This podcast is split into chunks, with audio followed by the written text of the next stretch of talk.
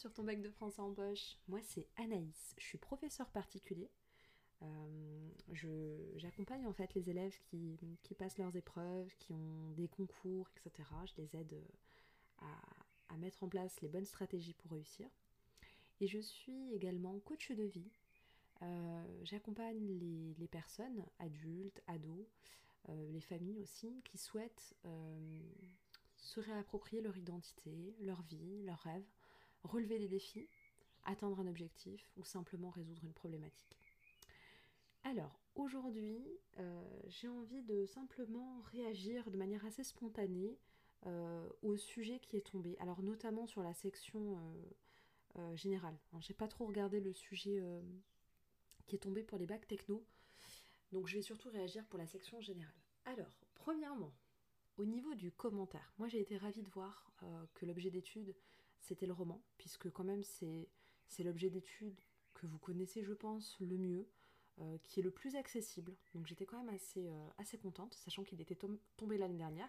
Donc à tous ceux qui ont voulu faire des pronostics, j'ai un peu envie de, rire, parce que bah comme quoi ça sert à rien. Hein. Le roman était déjà tombé, la poésie aussi, bah voilà, ça retombe. Comme quoi il faut pas s'amuser à faire des pronostics et encore moins des impasses. Euh, donc j'étais contente, mais en même temps quand j'ai vu l'auteur, je connaissais pas. Très sincèrement, je connais pas du tout euh, Sylvie Germain. Euh, j'assume complètement mon ignorance, mais je pense que ce n'était pas pénalisant en fait de ne pas connaître l'auteur. Donc je vais vous lire le texte déjà, puis on verra après pour la disserte. Je vais déjà vous lire le texte et puis je vais vous donner juste vraiment mes impressions, ce que j'aurais travaillé moi, mais très rapidement parce que j'ai pas, pas réfléchi plus que ça. Situé dans un passé indéterminé, le roman de Sylvie Germain, Jour de colère, prend place dans les forêts du Morvan. Le texte suivant est extrait d'un chapitre intitulé Les frères. Il présente les neuf fils d'Éphraïm Maupertuis et de Renette Lagrasse. Ils étaient hommes des forêts, et les forêts les avaient faits à leur image, à leur puissance, leur solitude, leur dureté.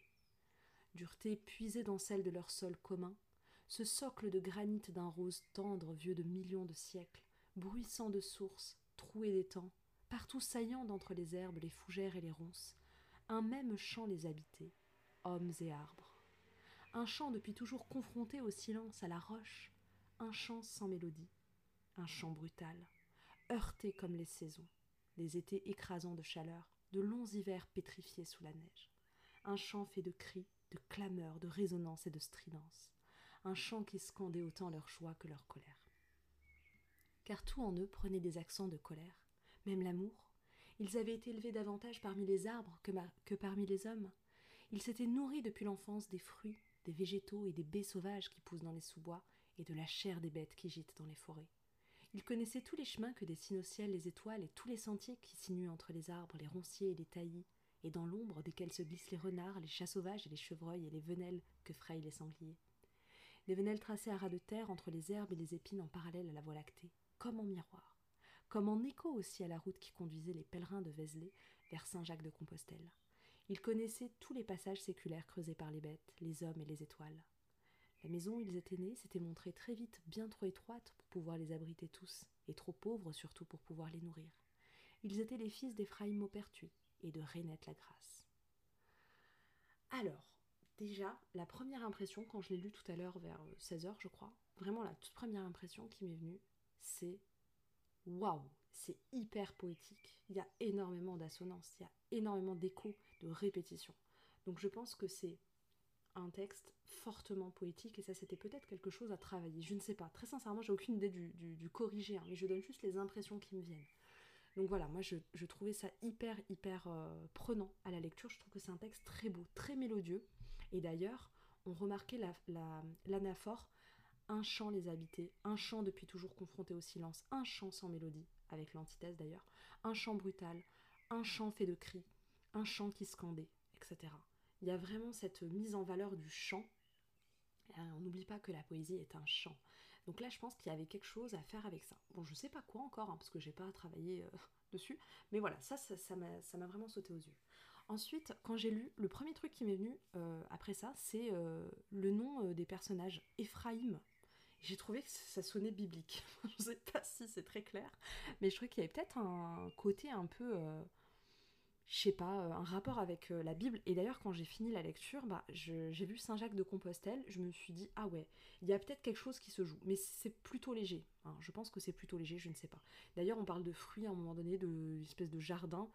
Je me suis dit, est-ce que c'est pas une référence? Je sais pas. Franchement, je sais pas du tout parce que je ne connais pas assez l'auteur. Mais voilà, c'est un petit truc que j'avais repéré. Après, euh, le titre, tout de suite, Jour de colère, je me suis dit, ça m'a fait penser. Euh, bah, jour de colère, ça m'a fait penser aux 7 jours de la création, hein, c'est pour ça le côté biblique.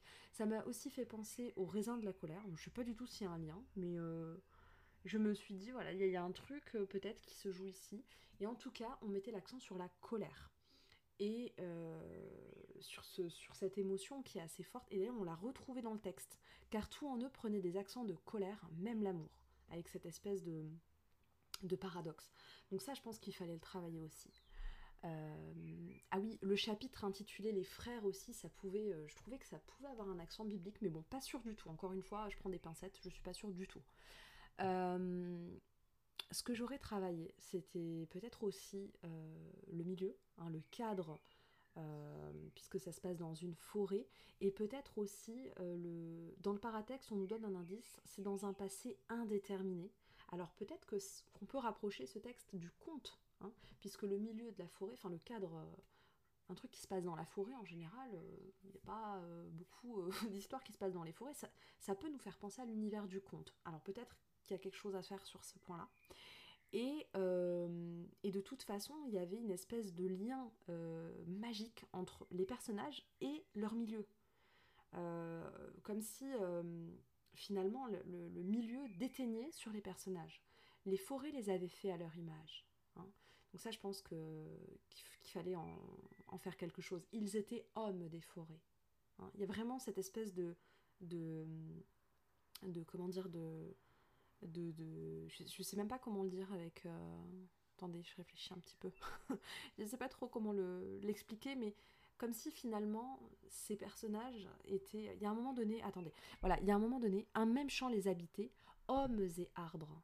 Comme si finalement les personnages étaient des arbres ou comme si inversement les arbres étaient des personnages. Je sais pas trop mais il y avait vraiment quelque chose je pense à travailler au niveau de la forêt cette forêt qui est un peu magique et qui a l'air de prendre vie ou inversement, ces personnages qui ont l'air euh, de, se, de se transformer en végétaux en fait. c'est un peu bizarre, il y avait quelque chose à faire sur ça. Euh, après, il y avait la question aussi finalement de leur éducation, de leur, euh, de leur comment dire, de leur, de leur enfance. Hein. ils s'étaient nourris des fruits, des végétaux avec cette petite accumulation là qu'on pouvait travailler, de la chair des bêtes qui gîtent dans les forêts. Alors on a un peu l'impression que ça nous renvoie soit aux, savez, aux hum, chasseurs-cueilleurs euh, de la préhistoire, hein, qui mangeaient euh, aussi de leur chasse, etc. On sait pas trop. Enfin, ça renvoie vraiment à un passé un peu, euh, je sais pas, peut-être avant la civilisation. Je sais pas trop. Il y a un truc un peu, un peu étrange. J'aurais peut-être aussi travaillé sur la beauté en fait des images qui sont données. Il connaissait tous les chemins que dessinaient au ciel les étoiles et tous les sentiers qui sinuent entre les arbres. Et à la fin, il y a cette histoire de miroir. Euh, des venelles tracées à ras de terre entre les herbes et les épines en parallèle avec la voie lactée. Je trouve ça super beau, vraiment c'est très très beau. Il y a cette espèce de... un peu comme deux mondes, euh, comme euh, oui, ou comme des miroirs en fait, hein, le reflet finalement du ciel au sol, comme si le sol reflétait le ciel et inversement. et ça c'est assez beau. Donc euh, il y avait ça. D'ailleurs, le ciel qui pouvait encore faire penser peut-être à, Dieu, etc. Je sais pas trop. Pas trop, pardon. Euh, et finalement, il y a une nature qui est omniprésente dans le texte. Et ça, je pense qu'il fallait, euh, qu'il fallait le bosser. Bon, voilà. À part ça, franchement, j'ai pas, j'ai pas d'idée de plan ou d'idée de problématique parce que très sincèrement, je suis super, super fatiguée et j'ai aucune envie de faire un commentaire. Et je sais qu'il y a plein de personnes qui vont se, ruer dessus, mais voilà, je voulais juste vous partager euh, mon ressenti. Et, sincèrement, euh, je, pense que moi, si j'avais eu ce texte, j'aurais été contente, parce qu'il me semble pas particulièrement difficile. Et je pense que j'aurais surtout, surtout travaillé euh, l'aspect poétique. Vraiment, je trouve qu'il y a tellement de choses à dire sur les assonances, mais aussi sur les images, sur les sonorités, etc., sur les échos, les répétitions. Et, ça, ça donne un caractère magique aussi à ce texte, puisque si, euh, si je pousse un peu l'idée du conte euh, un peu plus loin, etc., bah, je peux retomber sur peut-être un, espèce d'univers un peu merveilleux. Mais le merveilleux, en fait, ici, il n'est pas forcément euh, dans le fait qu'il y a une sorcière ou je sais pas quoi, mais peut-être simplement par cette espèce de, lien mystique entre l'homme et la nature et le merveilleux, il passe aussi par euh, l'harmonie en fait euh, des phrases, par, vraiment le choix des mots. Et il y a cette poésie en fait qui, porte finalement ce côté mystérieux, ce côté magique, et qui rend finalement, euh, avec tous les échos, tous les effets de, répétition, qui rend finalement le texte un petit peu magique avec un effet incantatoire. Voilà ce que moi j'aurais bossé, mais bon, ce n'est que mon avis encore une fois. Alors, je passe du coup vite fait sur la disserte. J'ai trouvé sincèrement que c'était euh, assez accessible. Euh, par exemple, euh, pour Victor Hugo, les livres 1 à 4 ne sont-ils qu'un chant intime? Je trouve ça hyper intéressant parce que du coup, je pense que vous avez, si vous avez bossé ce, ce recueil-là, vous avez peut-être vu des poèmes où il va parler du deuil. Euh, de Léopoldine, mais vous avez peut-être aussi vu des poèmes où il est très engagé, comme euh, Mélancolia. Donc, euh, donc c'est hyper intéressant. Et surtout, vous avez sûrement analysé la préface où il dit bien que, bah, en fait, certes, il parle de sa vie, mais ça a une visée universelle. tout le monde peut se reconnaître dedans. Donc c'est pas qu'un chant intime. Donc c'était assez intéressant comme sujet. Je pense qu'il était, il était assez accessible. pour Baudelaire, on avait euh, c'est un des privilèges prodigieux de l'art que l'horrible, artistiquement exprimé, devienne beauté. C'est hyper intéressant parce que du coup, euh, euh, le lait qui devient beauté, le lait, l'horrible, qui prend forme, on a vraiment une espèce de reformulation de votre, de votre parcours alchimie poétique, on est en plein dedans. Donc je pense que c'est des sujets que vous aviez déjà vus. Hein. C'est un des privilèges de l'art que l'horrible devienne beauté. C'est hyper intéressant parce que ça vient ça vient euh, interroger finalement la vision qu'a Baudelaire euh, de la beauté et de la poésie. Hein. comment on peut chanter quelque chose de moche, de laid, de bizarre, d'horrible, euh, et le transformer en quelque chose de beau. Donc ça, ça je pense que c'était des sujets franchement qui étaient pas tordus, quoi. Enfin, c'est des sujets, je pense que vous avez déjà vus. Et pour Apollinaire, bah alors là, franchement, c'était cadeau. Euh, la poésie d'Apollinaire est-elle une célébration de la modernité Franchement, euh, on ne pouvait pas faire plus simple par rapport au parcours. Donc je pense que les trois sujets, franchement, ils étaient accessibles. Vous me direz, euh, n'hésitez pas à me dire en DM ce que vous en avez pensé. Mais sincèrement, j'ai trouvé que, que c'était plutôt, plutôt accessible. Pour les bacs techno, j'ai simplement regardé rapidement, j'ai vu que c'était Zola.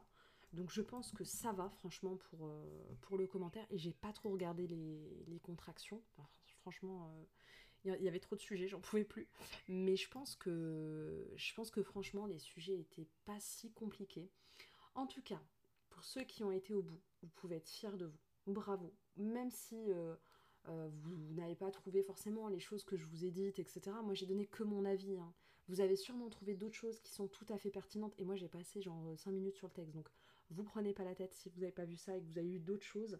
Euh, peut-être que c'est pertinent ou peut-être pas, mais en tout cas vous êtes allé au bout et tant que vous l'avez prouvé par des figures de style et des analyses, c'est l'essentiel. Vous pouvez être fier de vous, pensez à vous reposer parce que maintenant vous allez attaquer l'oral euh, et sachez vraiment que c'est que c'est euh, la partie de l'épreuve qui est la plus accessible. Très sincèrement, vous pouvez vous faire confiance. Vous avez bossé toute l'année pour l'oral, il n'y a pas de raison que ça foire. Vous pouvez croire en vous il suffit d'être sérieux, d'avoir bossé régulièrement pour avoir une super note. Donc croyez en vous et je vous souhaite vraiment beaucoup beaucoup de réussite. Merci à tous ceux qui prennent le temps de me noter et de me mettre 5 étoiles, ça m'aide énormément à gagner en visibilité, mais pas seulement, en fait aussi ça me motive. Moi derrière c'est un très très gros travail, donc ça me fait super plaisir quand je vois que j'ai euh, que j'ai une évaluation, mais surtout ça permet aussi de faire monter en fait mon podcast euh, sur les plateformes et du coup d'autres élèves peuvent le trouver et donc ça va les aider euh, pour l'année prochaine, etc. Donc c'est c'est un cercle vertueux, donc merci beaucoup à ceux qui prennent le temps. Merci aussi à ceux qui me mettent des petits avis enfin des gros avis, enfin des avis, peu importe, sur, euh, enfin des avis tout court, désolé, je commence à fatiguer, des avis sur, euh, sur Apple Podcast, ça me fait trop trop trop plaisir, je les dis tous, donc notamment euh, Morphofly, merci beaucoup pour ton, pour ton avis, donc je le lis rapidement, des explications claires, merci, une voix agréable, mais ça fait trop plaisir, des encouragements de qualité, merci beaucoup. Je passe mon bac demain, je stresse, mais grâce à vous, je pense pouvoir m'en sortir, merci infiniment. Franchement, euh, vos avis me vont droit au cœur, que ce soit ceux que vous publiez sur, euh, sur, les, sur Apple Podcast par exemple, ou ceux que vous m'envoyez en, DM, ça me touche vraiment beaucoup, ça me fait très très très plaisir, ça me fait chaud au cœur, ça me donne envie de continuer. Et, euh, ben, tout simplement, ça fait, plaisir. Quoi. Donc, donc merci à tous ceux qui prennent le temps de faire ça. Et puis je vous souhaite beaucoup beaucoup de réussite pour la suite. Je pense que je reviendrai avec des petits conseils pour l'oral mais je sais pas quand, parce que j'ai pas mal euh, d'élèves qui, ont besoin de moi du coup justement pour préparer leur oral, donc je suis assez euh, chargée sur les jours à venir. En tout cas, euh, vous, pouvez trouver plein de conseils sur mon Instagram, donc n'hésitez pas à, balayer les stories à la une, j'avais mis vraiment plein plein de choses pour l'oral, ou à me demander hein, sur, sur mes DM, je réponds à tout le monde. Je te remercie pour ton écoute. Si t'as 30 secondes, pense à me mettre du coup 5 étoiles et laisser un avis, ça serait super. Et moi je te laisse avec une petite citation de Saint-Exupéry que j'adore et qui pourra te faire un petit peu méditer. Ce qui importe, ce n'est pas d'arriver, mais d'aller vers. Merci pour ton écoute et à très bientôt sur ton bac de français en poche.